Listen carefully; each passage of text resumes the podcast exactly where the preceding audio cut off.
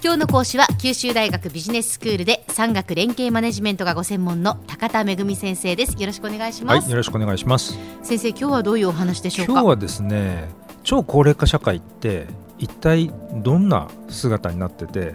そこでどんなビジネスって展開できるんだろうかっていうことを考えていきたいと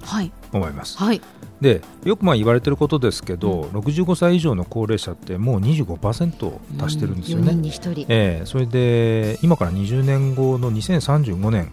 だともう35%超えると。だから20年後には2人の高齢者じゃない人が1人の高齢者を支えるっていうもう超高齢化社会になってるわけですね。でそれに伴って当然ですけど国のお金もたくさん支出しなきゃいけないという状況はどんどんこう拡大しているわけです。だけど我々が今から20年経った時に果たして今のようなさまざまな高齢者向けの福祉サービスを受けることができるかってやっぱ不安なわけですよね。まあ、予防医療とかそういうことの動きが今広がってますけれども健康的に日常生活を送れるんだろうかって地域はそういうふうに高齢者が生活できる環境になってんだろうかっていうのはすごくこう気になるわけです。はい、でその絵姿ってですね実は描けているようでよくは描けてないっていうのが現状だと思うんですね。でそういった状況で実は北九州にを基盤でビジネスをやっているサンキュードラッグっていう会社がありましてですね、ええ、でここ非常にその超高齢化社会っていうのを見越して新しいビジネスモデルをどんどん展開している非常にユニークな企業なんですね。でこの会社の取り組みをちょっと分析をしながら超高齢化社会というのを支えるビジネスモデルっていうのを考えてみたいと思います。はい、でえー、サンキュードラッグさんの創業っていうのは1956年で、うん、まあ、文字が本社ということなんですけれども、ええ、北九州市とそれから下関ですねの半径25キロ圏内に大体集中して立地していると、うん、えー、ドラッグストアとそれから調剤薬局のチェーン店なんですね。であのこの会社の社長の平野社長によりますと、はい、高齢者っていうのは普通1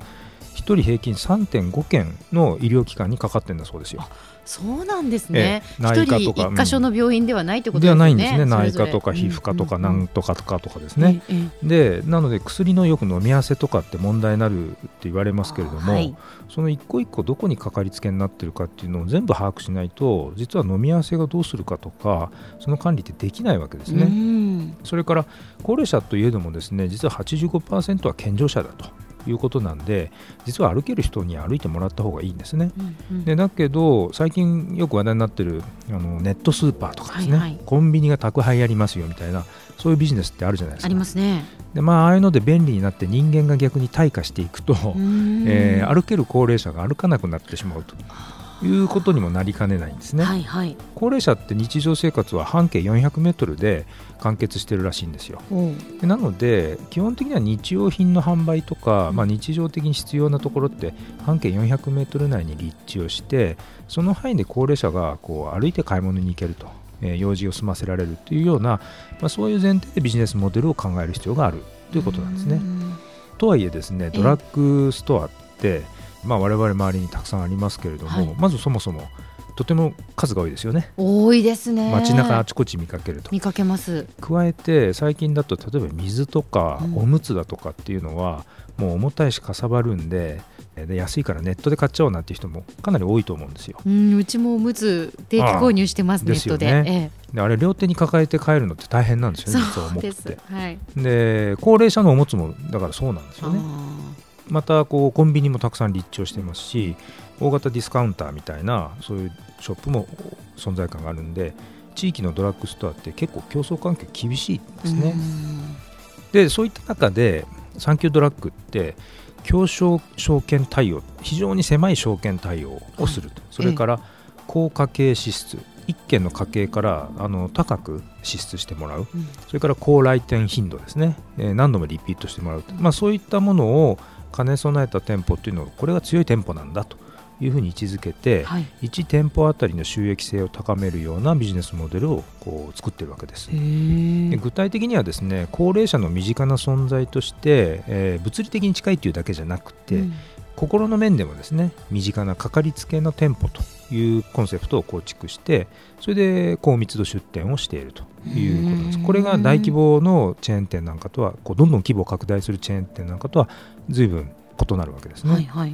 でそうするとまあ物理的に近いっていうことだとまだわかるんですけれども、えー、あの心理的に近いっていうのは一体何なのかということが重要になるわけですね。はい、で例えばあの平野社長がおっしゃるにはその来店されるお客さんがこう病歴なんかの個人情報っていうのをいちいち店舗ごとに言わなきゃいけないっていうのは実は結構心理的に負担なんですよね。そうでしょうねで私はあのこういう病気なんですっていうのをその都度言わなきゃいけないって面倒でしょうがないわけですね。うんはい、でそんなこと言わなくてもいいように顧客情報ってのはちゃんと管理しておいてむしろそういうお客さんに対してはこういうおすすめの商品こっち便利ですよとかっていうおすすめをしてあげられる方が、まあ、よほどその高齢者にとってこう便利だし喜ばれるということになるわけですね。はいはい、そういったことで、えー、お客さんの身近な存在になれるそのかかりつけ店舗っていうものを実現していこうと、まあ、しておられるわけです。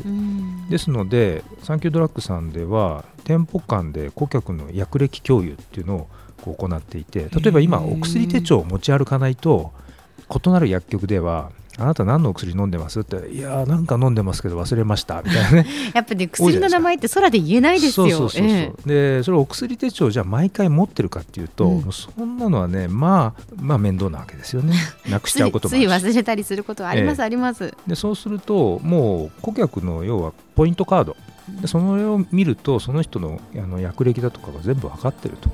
いうような情報共有があの店舗間でできるっていうことが実は結構重要なんですね。で一人一人のその薬歴を見ながら例えば重複購入あれこのお店で前回これ買ってありますけどまだこれなくなってないんじゃないですか？とこれ余分に買ってますよとか、まあ、そういうことを教えてあげられるとかですねそれから飲み合わせの時はこれ注意してくださいねとか、まあ、そういう一人一人に合わせてアドバイスができるっていうことなんですね。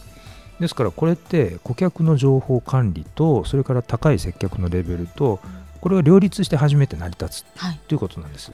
では先生今日のまとめをお願いします。はい、えー、サンキュードラッグでは地域に高密度で出店するかかりつけ店舗になることで、えー、顧客の来店頻度とかそれからついで買いによって店舗あたりの収益性を高めるようなビジネスモデルを構築しています。今日の講師は九州大学ビジネススクールで産学連携マネジメントがご専門の高田恵先生でした。どうもありがとうございました、はい、ありがとうございました